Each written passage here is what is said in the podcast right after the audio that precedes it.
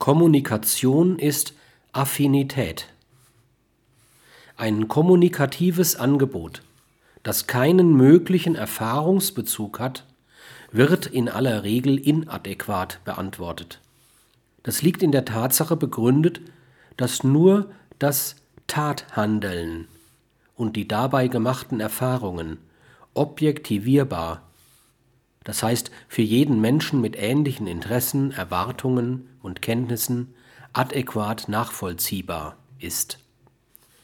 Das kommunikative Angebot muss also irgendwie in den Erfahrungshorizont des Partners einzubringen sein.